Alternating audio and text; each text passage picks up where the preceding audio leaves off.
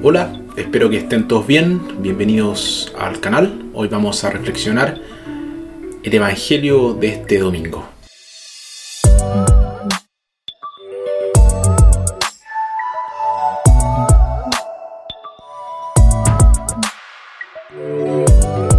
Nuestra primera lectura, tomada de Reyes, la comida milagrosa que el profeta Eliseo dio a las personas hambrientas, fue una señal de la preocupación de Dios por su pueblo.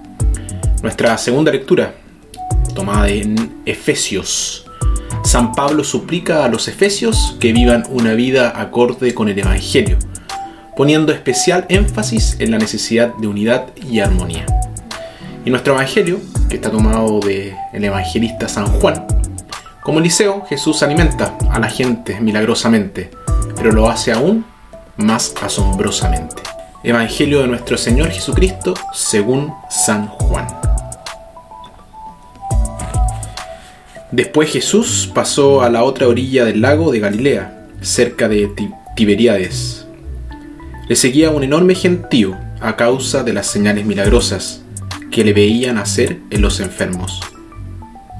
Jesús subió al monte y se sentó allí con sus discípulos. Se acercaba la Pascua, la fiesta de los judíos. Jesús pues levantó los ojos y al ver el numeroso gentío que acudía a él, dijo a Felipe, ¿Dónde iremos a comprar pan para que coma esa gente? Se lo preguntaba para ponerlo a prueba, pues él sabía bien lo que iba a hacer. Felipe le respondió, 200 monedas de plata no alcanzarían para dar a cada uno un pedazo. Otro discípulo, Andrés, hermano de Simón Pedro, dijo, Aquí hay un muchacho que tiene cinco panes de, de cebada y dos pescados.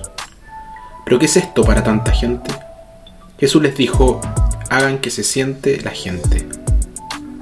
Había mucho pasto en aquel lugar, y se sentaron los hombres en número de unos cinco mil.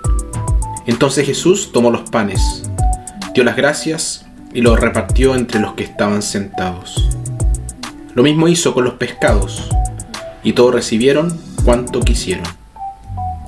Cuando quedaron satisfechos, Jesús dijo a sus discípulos, recojan los pedazos que han sobrado para que no se pierda nada. Los recogieron y llenaron doce canastos con los pedazos que no se habían comido. Eran las sobras de los cinco panes de cebada. Al ver la señal que Jesús había hecho, los hombres decían, este es sin duda el profeta que había de venir al mundo. Jesús se dio cuenta de que iban a tomarlo por la fuerza para proclamarlo rey, y nuevamente huyó al monte, él solo. Palabra del Señor.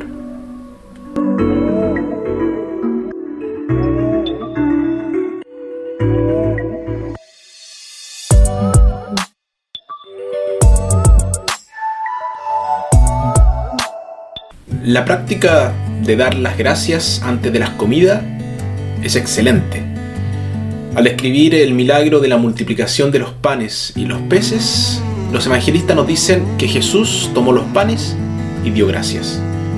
Nosotros también debemos dar gracias cuando comemos.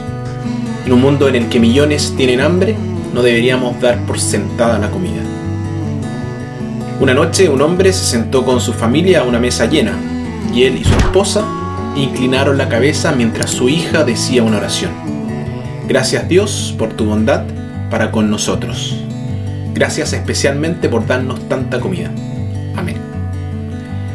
Normalmente este pequeño ritual traía gran alegría al Papa, pero esa noche por alguna extraña razón se sintió un poquito incómodo.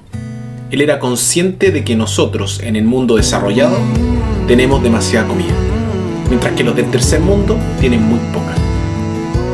Recientemente había leído como unos 40 millones de personas mueren anualmente de hambre y enfermedades relacionadas, que un tercio de todos los niños africanos están desnutridos.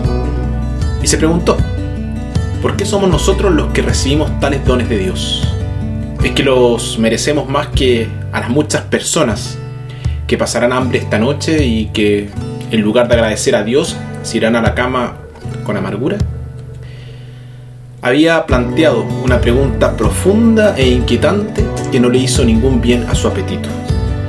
El hecho de que tengamos que comer significa que hemos ganado una posición especial de favor a los ojos de Dios. ¿Significa que alimenta a sus hijos favoritos y deja que los indignos pasen hambre? Que Dios nos proteja de adoptar esa actitud. Más bien, que nos lleve a una verdadera comprensión de su bondad. La bondad de Dios se convierte en maldición si provoca que tales pensamientos surjan dentro de nosotros. Y si le damos gracias a Dios por su bondad para con nosotros, sin tomar conciencia de la responsabilidad que esa bondad nos impone. Para comprender la bondad de Dios en sus dones, debemos pensar en ellos como un depósito para nuestros hermanos y hermanas. Por tanto, que nadie diga gracias Dios por haberme bendecido con dinero y posiciones y luego proceder a vivir como si estuviera solo en el mundo. Porque llegará el momento en que se dará cuenta de que ha estado adorando a los ídolos de su buena fortuna y su egoísmo. Las posesiones son ciertamente signos de la bendición y la bondad de Dios, pero también son oportunidades de servicio que Él nos confía. No podemos multiplicar la comida como lo hizo Jesús, pero no tenemos que hacerlo. Todo lo que tenemos que hacer es compartirlo. Jesús continúa haciéndonos la pregunta que le hizo a Felipe. ¿Dónde podemos comprar pan para que coman estas personas? A la luz de todo esto, ¿Cuál sería una gracia más apropiada antes de las comidas? ¿Qué tal lo siguiente? Gracias Señor por tu bondad para con nosotros y especialmente por esta abundante comida. Que podamos usar tus dones de tal manera que otros también conozcan tu bondad y te den gracias como nosotros.